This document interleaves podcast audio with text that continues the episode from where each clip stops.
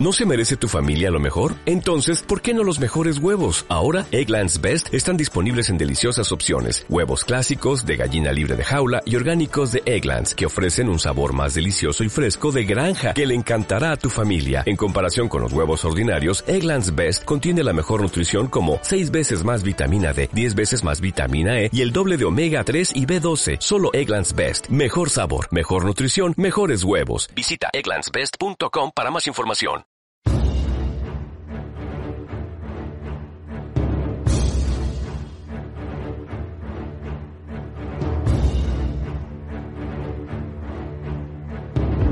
Bienvenidos al canal de historias bélicas que merecen ser contadas.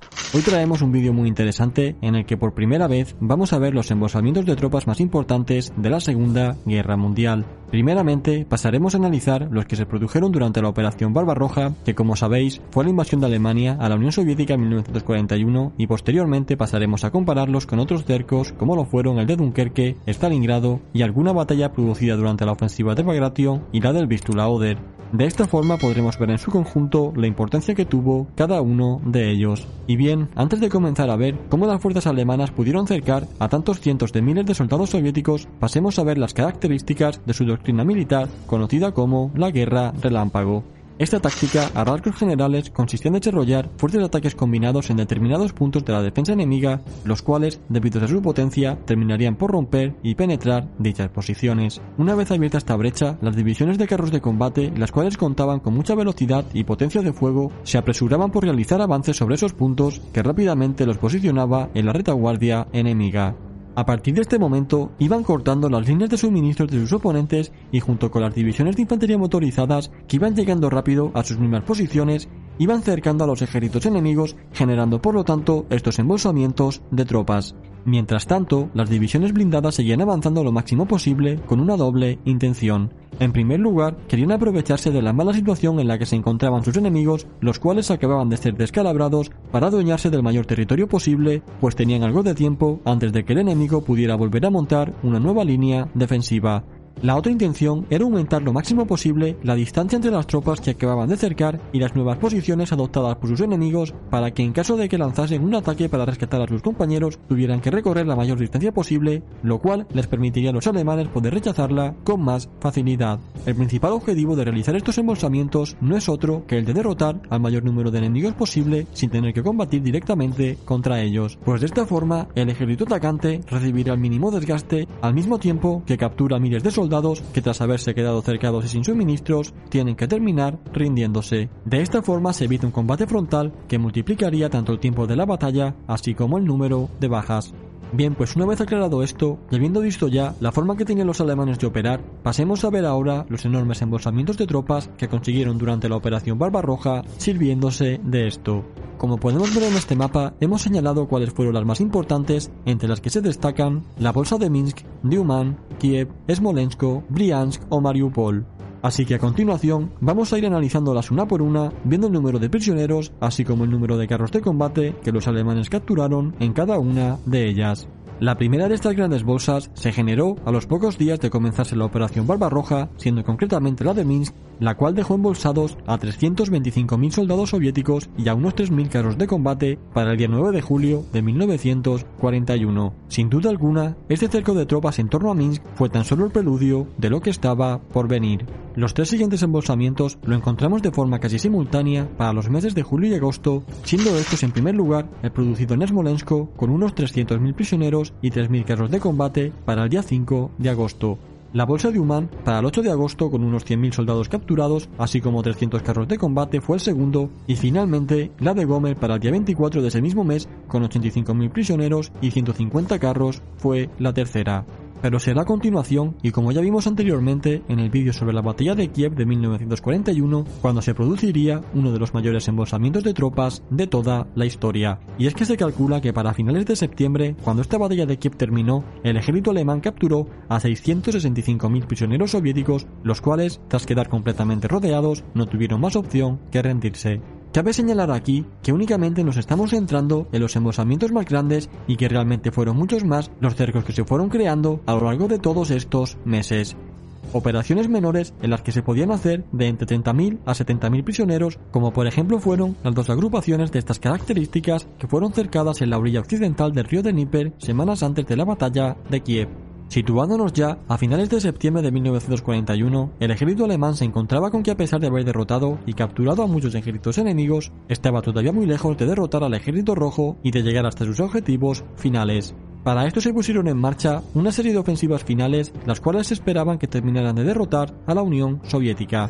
Y será aquí cuando la Wehrmacht realizó sus últimos ataques en pinzas, los cuales les llevaron a volver a capturar a varios cientos de miles de prisioneros. El más espectacular de todos ellos fue el que consiguieron en las bolsas de Vyazma y Briansk para finales de octubre durante su avance sobre Moscú. Aquí de nuevo volvieron a embolsar a más de 600.000 soldados soviéticos junto con 1.200 carros de combate, siendo estos números muy similares a los de Kiev. Pero a pesar de encontrarse ya a escasos 200 kilómetros de Moscú, los soviéticos consiguieron formalizar nuevas líneas defensivas que terminarían frenando el avance alemán a unos 50 kilómetros de la capital.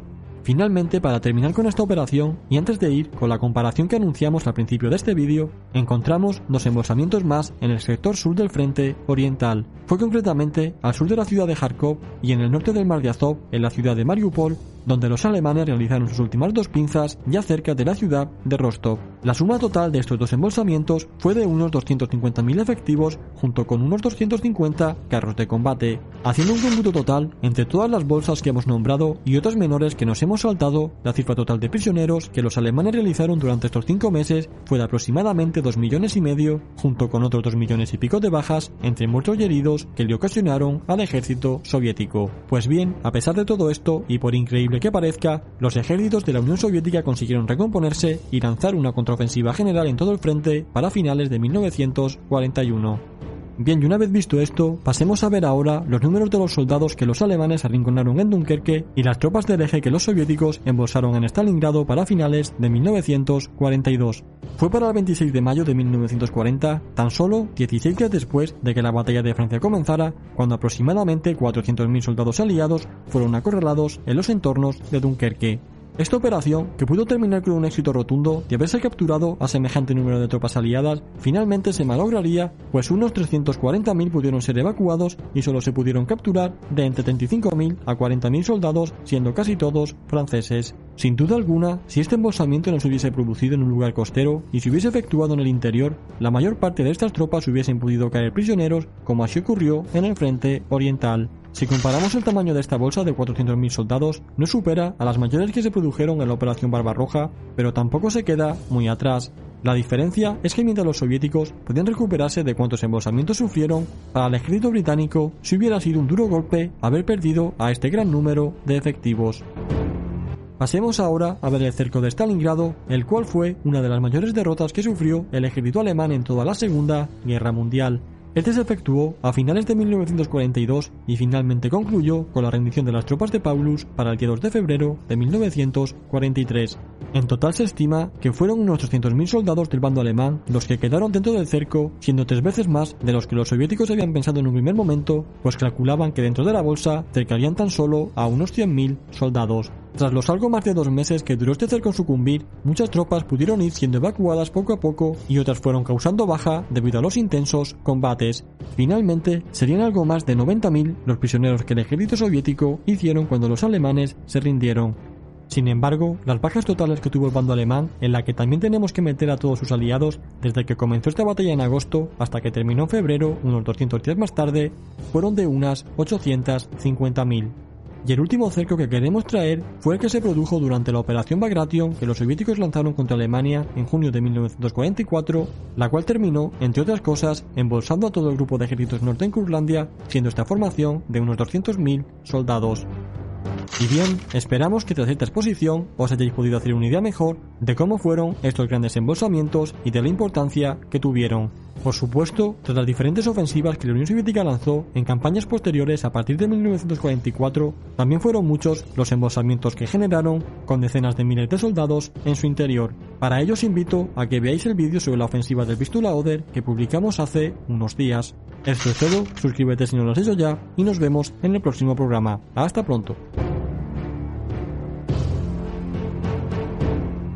¿Te preocupas por tu familia? Entonces, ¿por qué darles solo huevos ordinarios cuando pueden disfrutar de lo mejor? Eggland's Best, los únicos huevos con ese delicioso sabor fresco de granja, además de la mejor nutrición como 6 veces más vitamina D, 10 veces más vitamina E y 25% menos de grasa saturada que los huevos regulares, además de muchos otros nutrientes importantes. Así que, dales los mejores huevos. Eggland's Best, mejor sabor, mejor nutrición, mejores huevos.